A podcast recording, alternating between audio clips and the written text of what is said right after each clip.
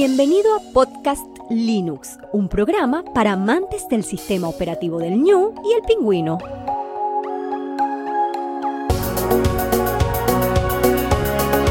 El espacio sonoro para disfrutar del software libre.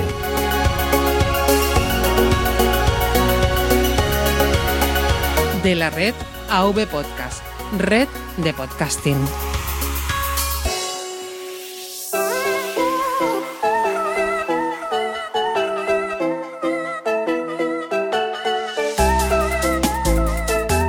Muy buenas oyentes de Podcast Linux, mi nombre es Juan Febles y hoy volvemos después de mucho tiempo con un episodio formal. En torno a media hora reflexionaremos sobre alternativas libres a Google. Ya estés en trayecto, haciendo deporte o tareas del hogar, paseando o en tu casa, te doy la bienvenida al episodio 70, abordando servicios y productos alternativos al gran magnate del Big Data. ¿Te vienes? Gestor de arranque. Resumen del episodio. En el núcleo kernel le daremos un repaso a alternativas al coloso Google. En gestor de paquetes analizaremos DuckDuckGo, un buscador que promete respetar nuestra privacidad. Conoceremos a Víctor HSK en Comunidad Linux, activista y comprometido con el software libre. Terminaremos como siempre con el área de notificaciones para conocer los mensajes de oyentes del programa. Núcleo kernel. Tema central.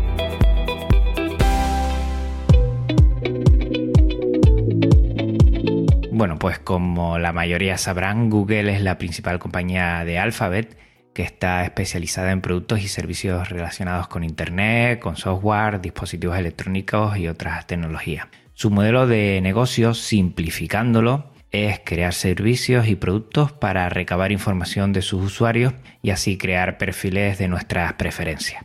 Estos perfiles con nuestros gustos facilita la publicidad personalizada y que ésta tenga mayor impacto. Google vende espacios de publicidad a anunciantes y recoge nuestra información para personalizarla. De esta manera se ve de entredicho lo primero nuestra privacidad, además de que nosotros mismos somos su producto y le estamos ayudando a ser un producto privativo, ya que carece de las cuatro libertades, uso, estudio, distribución y mejora de su servicio.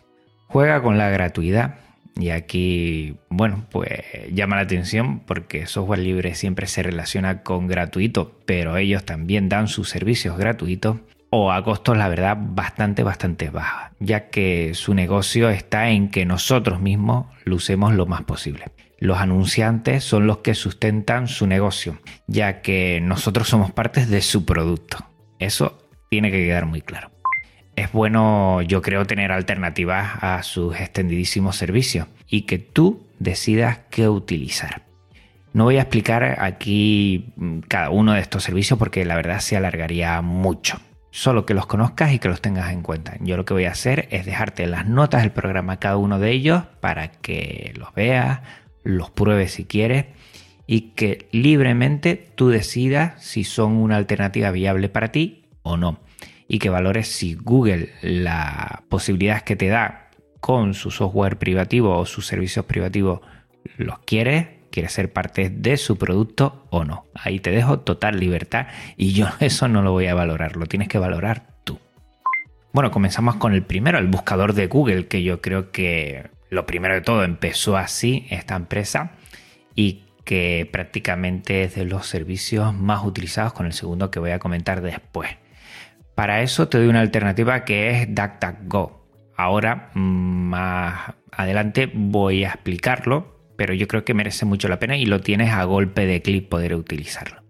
Lo siguiente, correo Gmail. Pues para aquí tenemos varias alternativas. La primera que te voy a proponer es el correo de disrupt.org, que disrupt.org es una serie de servicios para sobre todo activistas sociales pero que podemos utilizar porque es libre el poderte crear una cuenta y que además de otros servicios tiene correo. Se sustenta mucho en lo que es un Nextcloud que lo comentaré más tarde y lo puedes probar aquí ya desde una primera vista para que le eches un vistazo y tú decidas. Eh, lo bueno es que es gratuito, Tiene, eso sí, un giga de espacio y si quieres añadir más espacio, recuerda que software libre no significa software gratuito.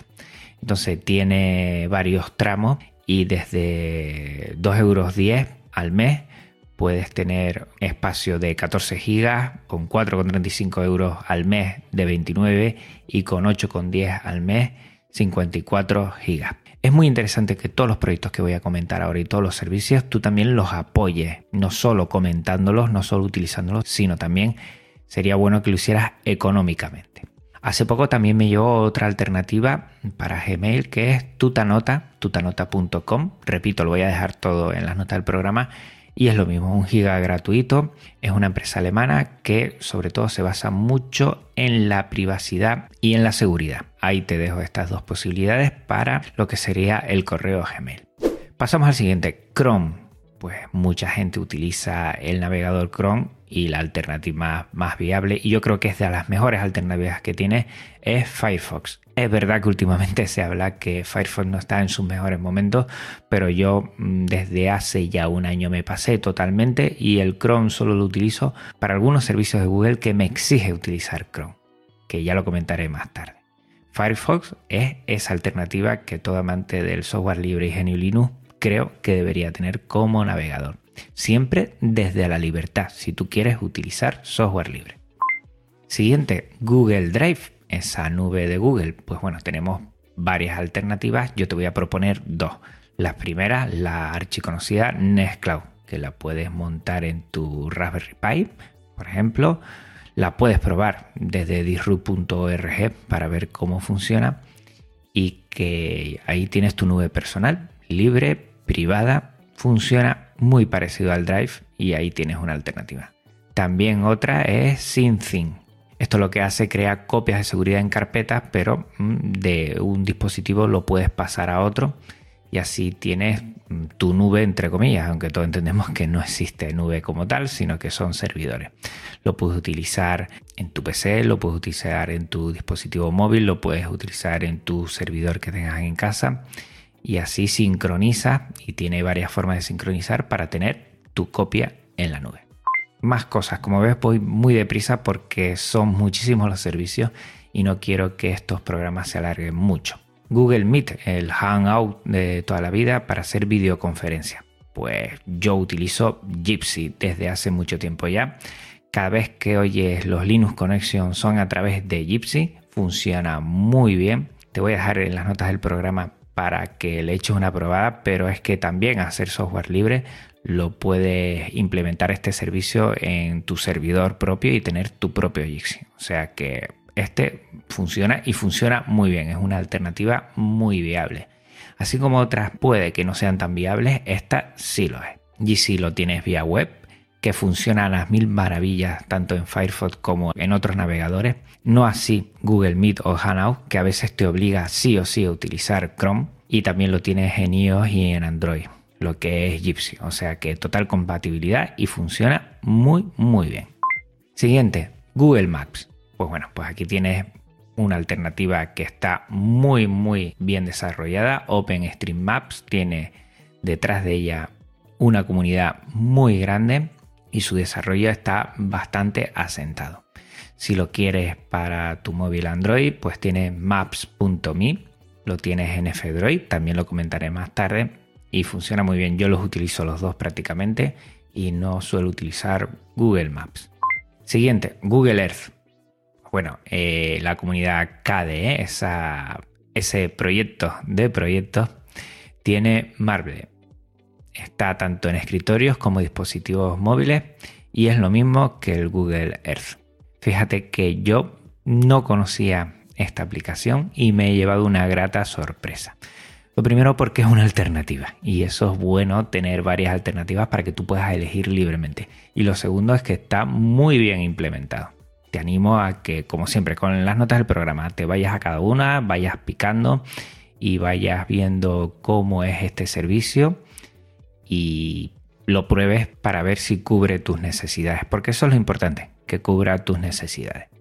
Siguiente, el Google Home, ese asistente virtual o el altavoz inteligente. Pues bueno, pues con Mycroft, te lo voy a dejar, hace poco que lo conocí, tienes primero un asistente virtual que se puede implementar, por ejemplo, en KDE Neon y en el entorno KDE Plasma. Desconozco si se puede hacer en otros entornos de escritorio, supongo que sí pero que a través de una Raspberry Pi también el Mycroft lo puedes utilizar como un altavoz inteligente. También he visto algún prototipo como altavoz inteligente y si es verdad que el desarrollo todavía está en fases de desarrollo, pues va por muy buen camino. Como verás, hay algunas alternativas que su desarrollo no va al mismo nivel que los servicios de Google, pero tiempo al tiempo. Además, al final voy a hacer una reflexión que creo que es necesaria y además que creo que es positiva, que eso es lo bueno. Siguiente, Google Fotos. Para recabar todas las fotos que hagas en, tanto en tu ordenador como en tu dispositivo móvil, pues tenemos Nextcloud Photos y también con SyncThing se puede hacer. Con Nextcloud Photos es muy sencillo porque lo puedes tener en tu dispositivo móvil y sincronizar esa carpeta o esas fotos que quieras. Y en SyncSync lo mismo, sincronizas carpetas, tu carpeta de fotos, la sincronizas con una carpeta en tu ordenador o tu servidor y ya tienes esa copia de seguridad. Con YouTube, bueno, aquí no está tan bien implementado y sobre todo es que no tiene tantos usuarios y ese también puede ser un handicap a priori. Pero como alternativas tenemos Media Globin, Pertube y archive.org, archive.org. A través de ahí podemos compartir y subir nuestros vídeos.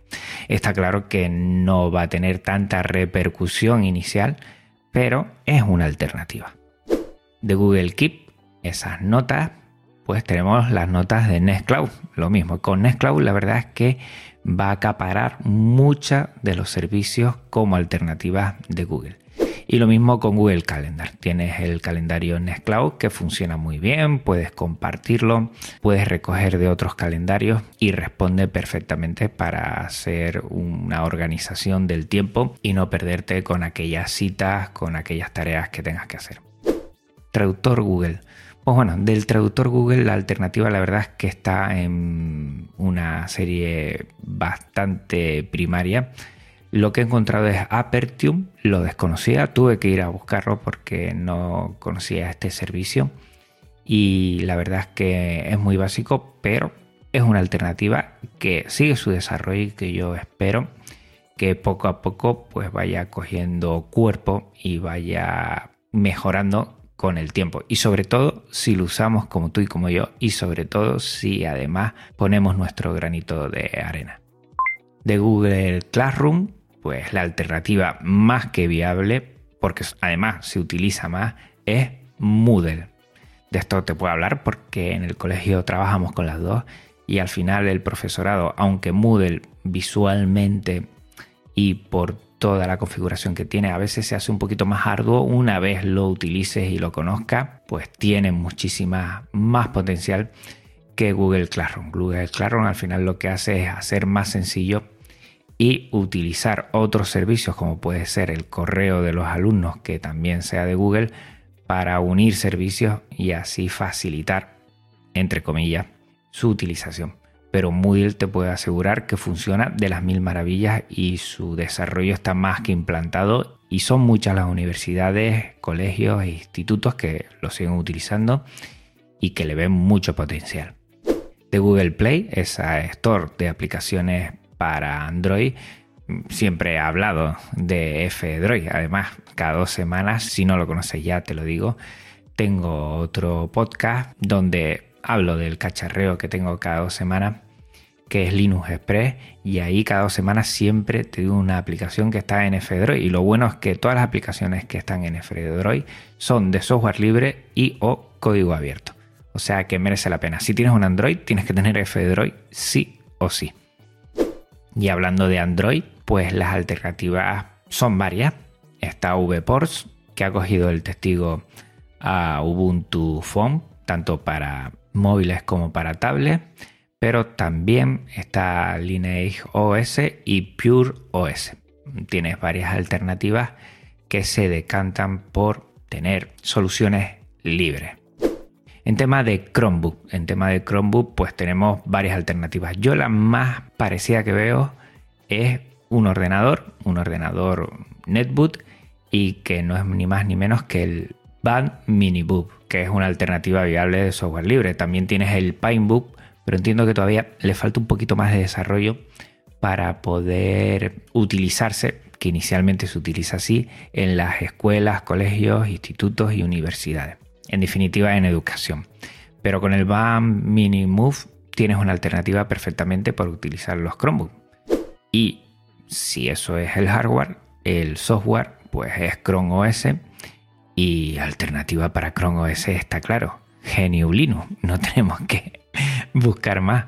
Hasta Chrome OS sale de una derivada de GNU Linux, o sea que aquí no tenemos que calentarnos la cabeza con una buena distribución de GNU Linux, si la queremos más orientada a educación, pues ya lo tenemos todo controlado. Hay algunas que también están más organizadas hacia la nube, que también nos podría ayudar mucho. Y otra alternativa viable que tenemos sin ningún problema. Otro servicio, Google Plus, que yo creo que cada vez va a menos. Bueno, pues aquí tenemos varias alternativas libres de redes sociales desde GNU Social, desde Diáspora hasta Mastodon, que yo lo utilizo también. Ya en su momento, en un futuro muy cercano, lo más seguro, hablaré de redes sociales y software libre o cultura libre, también podríamos decirlo. Y bueno, veo la misma dificultad como alternativa que mientras Google Plus, pues hay muchísima gente muchísima gente que lo utiliza porque, claro, se puede dar de alta muy fácilmente o ya está dado prácticamente de alta con su correo de Google, con su cuenta de Google en GNU Social, Diaspora o Mastodon es más complicado. Hay mucha menos gente, pero está de nuestra mano. Si hay menos gente, pues sumemos nosotros. Yo lo pienso así, la verdad. Y por último, que podríamos seguir hablando de más servicios, pero mm, lo dicho, no quería dilatar mucho esto, tampoco quería poner ningún servicio que sea más empresarial, porque creo que el cometido de Podcast Linux es hablar de aspectos que tengan que ver con el usuario doméstico de GNU Linux, pues el último será el Pixel, el teléfono. Y dentro de poco, en este 2019, tendremos el Librem 5 de Purins, que espero que salga y que nos promete tener un móvil que respete nuestra privacidad, que sea de software libre y de código abierto y que funciona. Pues como ves, en total he comentado 20 servicios o productos de Google y su alternativa. Hasta este punto pues podemos tomar varias decisiones. La primera no utilizarlo porque yo estoy a gusto con Google por lo que me da. Bueno, hay que tener en cuenta que aunque te dé cosas gratis y aunque te dé servicios que a priori su desarrollo sea excelente, pues está jugando con nuestra privacidad y que además no es software libre. Ahí decides tú. Lo segundo es pensar que el desarrollo es mejor el de Google que sus alternativas. Y aunque no estoy de acuerdo, en algunas es mejor la alternativa que el propio Google, en la mayoría sí podríamos decir que el desarrollo que está teniendo esa alternativa no está en ese punto que puede estar la de Google pero depende de nosotros. Primero que lo utilicemos. Cuanto más usuarios y usuarias utilicen software libre, servicios de software libre que sean alternativas, más fuerza tendremos. Y lo segundo, pues aportar nuestro granito de arena. Si ese servicio que estás utilizando, que quieres utilizar o que has empezado a probar, crees que le falta algo, apóyalo. Ya sea con tiempo, ya sea con dinero, ya sea divulgándolo, como sea, pero apóyalo creo que está en nuestra mano. Si nos gusta el software libre, nos gusta los servicios que respeten esas cuatro libertades y yo lo que quiero traerte aquí son algunas alternativas al hegemónico Google. Está en tu mano decidir si quieres, si no quieres. Mm, yo creo que software libre, la segunda parte libre, denota libertad y libremente tú decidas, entendiendo, conociendo cómo trabaja Google y cómo trabaja el software libre y que tú te decantes por uno y por otro. Me encantaría leer algunos de comentarios si estás de acuerdo, si no estás de acuerdo, si hay otros servicios que creen que me ha faltado, si hay alguna alternativa que vale la pena frente a otra que he comentado yo. Todo esto lo puedes dejar en las notas del programa webpodcast.net barra podcastlinux barra alternativas Google. Ya saben que para mí esto es oro. Si me dejas un comentario me haces la persona más feliz. Pues nada, yo ya estoy por aquí utilizando algunas alternativas a Google y espero que tú también. Gestor de paquetes. Analizamos una aplicación.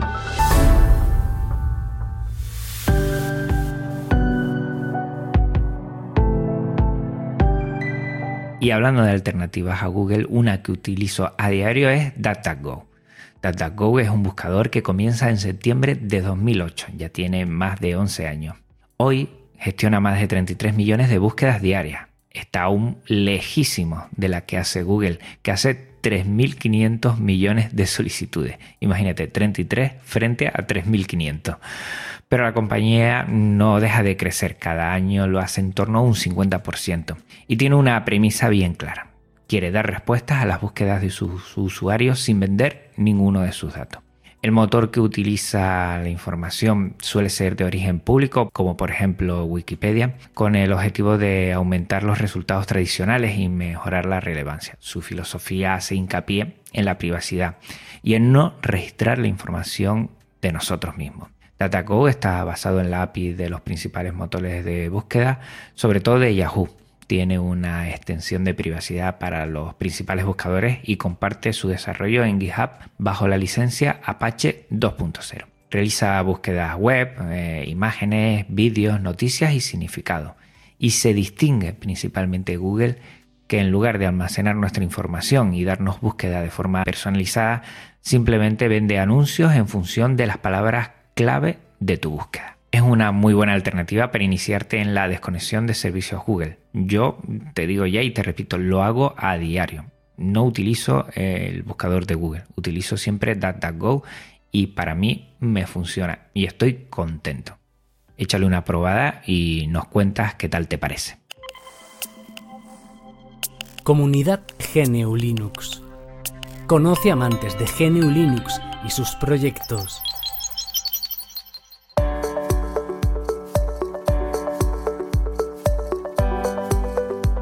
Víctor HCK es activista de software libre y una referencia en el blogging de GNU Linux y el software libre. Hola, ¿qué tal? Soy Víctor HCK del blog Víctor HCK in the Free World y muy pronto estaré con Juan Febles aquí eh, charlando en su podcast Linux. Todo un placer eh, que nos oigamos, que nos escuchemos. Hasta entonces, adiós. A través de Víctor HCK in the Free World, su blog, desde hace ocho años da a conocer noticias bajo su reflexión y mirada. Le da una pincelada personal muy interesante y merece la pena estar al tanto de todas sus publicaciones. OpenSUSE es su distro favorita y KDE Plasma su entorno de escritorio, siendo miembro y socio de ambos proyectos. Es traductor del boletín de noticias de la Free Software Foundation a nuestro idioma y comparte esta vía de comunicación en su blog periódicamente.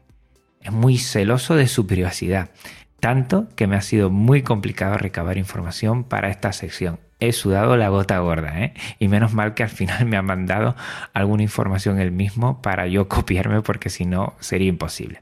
Podrás contactar con él a través de correos o redes sociales libres, pero no por servicios privativos. Normalmente con la gente suelo contactar por Telegram y él, por lo menos que yo sepa, no está ahí.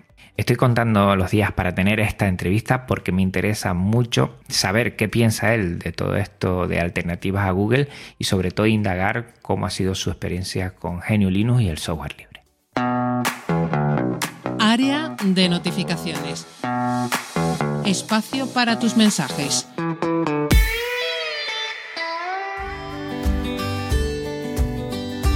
Bueno, pasamos a la sección que más me encanta. Lo que voy a hacer es por cada comentario que me pongan en los diferentes correos o a web podcast o en los diferentes sitios voy a comentar solo uno porque si no esto lo dilato mucho y al final mm, es importante pero no creo que sea un espacio que tenga que alargarse mucho.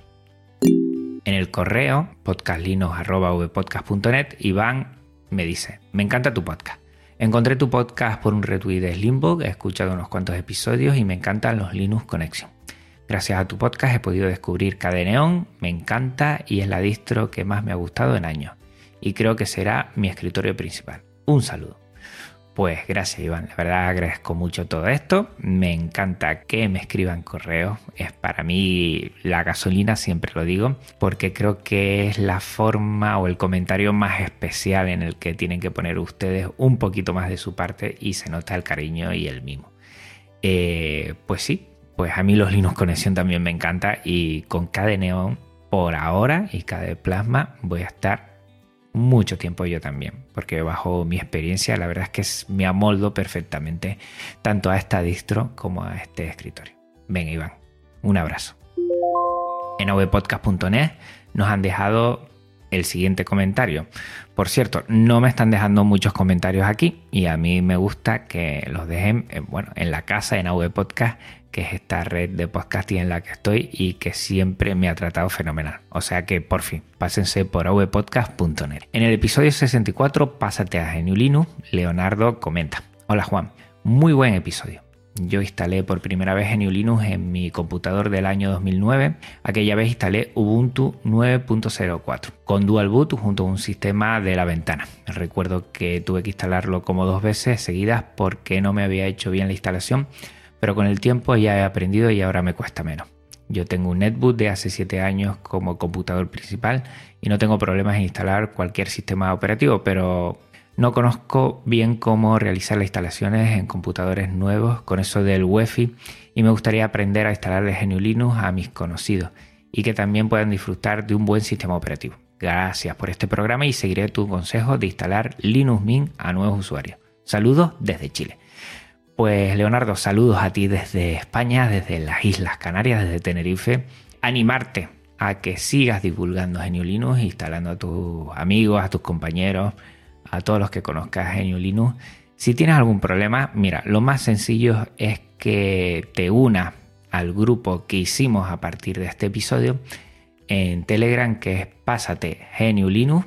Lo voy a dejar en las notas del programa también y allí haz cualquier pregunta que hay muchísima gente, somos alrededor de 160, 180 personas y no es que yo responda, es que responde mucha gente que sabe más que yo, muchísimo más que yo y hemos creado una pequeña comunidad que casi siempre que entra alguien teniendo algún problema de instalación, que para eso se creó el grupo, se lo solventan en horas, o sea que pásate por allí y si alguno tiene algún problema, les recuerdo que hicimos un grupo en Telegram. t.me barra pásate geniulino. Venga, un abrazo, Leonardo.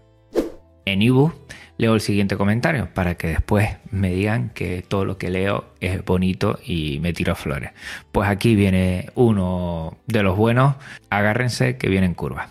67 especial viaje a Valencia. José nos comenta, tras 10 minutos de aburrida introducción, preferí quitarlo. Un peñazo. Pues querido José, mm, seguramente tengas razón. No sé si eres seguidor del podcast y si es así, pues igual estos especiales igual no te hacen mucha gracia. Los hago con todo el cariño y pongo todo el corazón, toda la ilusión y todo el esfuerzo y toda mi sabiduría para que salgan bien. Eso te lo aseguro.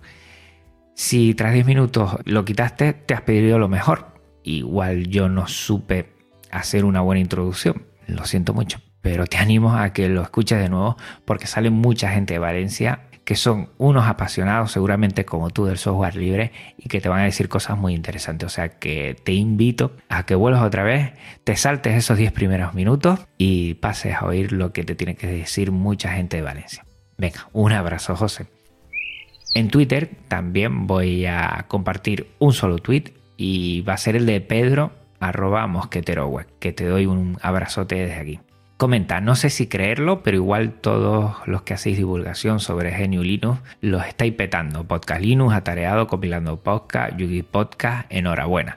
Hombre, yo a ti también te pondría aquí y hay mucha otra gente como Yoyo, como el AF, que también eh, hacen las cosas muy bien. Y hace referencia a un tweet de Linux Adictos que dice que Linux ha alcanzado más del 3% del mercado según StatCounter y Net Application. Bueno, mm, Pedro Mosquetero Web dudaba, yo también dudo que seamos el 3% de escritorio, la verdad. Supongo que seremos menos, pero bueno, ahí estamos, todos ilusionados y para adelante y para arriba. Supongo que depende de todos, como he dicho al principio del episodio, que aunemos fuerza, apostemos por servicios, por sistemas, por productos de software libre, lo divulguemos a los demás y así las personas que deseen y quieran se unirán a este fabuloso carro y a esta fabulosa comunidad. No sé si seremos el 3%, no sé si seremos el 2%, lo que estoy seguro que los que estamos aquí tenemos mucho que aportar a mucha gente que está afuera que desconoce totalmente nuestro sistema operativo de Genio Linux y que estoy seguro que cuando lo conozcan se va a llevar una sorpresa muy grata. Y hasta aquí el episodio de hoy. Este episodio y todos los de Podcast Linux recuerda que tienen licencia Creative Commons reconocimiento compartir igual 4.0 y que también toda la música es Creative Commons, toda la que estás escuchando. Pásate por las notas del programa para conocer a sus autores. Recuerda que puedes contactar conmigo de muchas maneras, a través de Twitter, Mastodon, Arcade.org, Telegram y YouTube como Podcast Linux, por correo por podcastlinux.avpodcast.net, que me hará muy feliz. En la web en avpodcast.net barra podcastlinux, que por favor déjame algún comentario ahí y en el blog en podcastlinux.com donde tengo los Linux Connection. También te puedes pasar por ahí si no los conoces. Y lo que está claro es que si quieres ser de los primeros en tener los episodios una vez se publiquen, utiliza el feed, que es muy importante, que nos da mucha libertad. feedpress.me barra podcastlinux. No olvides tampoco que estoy en iVoox, en iTunes y en Spotify para no perderte ninguno de mis episodios y recuerda que todo AV Podcast está alojado en neodigi.net, nuestro proveedor de confianza de habla hispana que también está muy en sintonía con el software libre y con Geniulino. Gracias, gracias, gracias por tu tiempo, escucha y atención. Hasta otra Linuxero. Hasta otra Linuxera. Un abrazo muy, muy, muy, muy fuerte. Chao.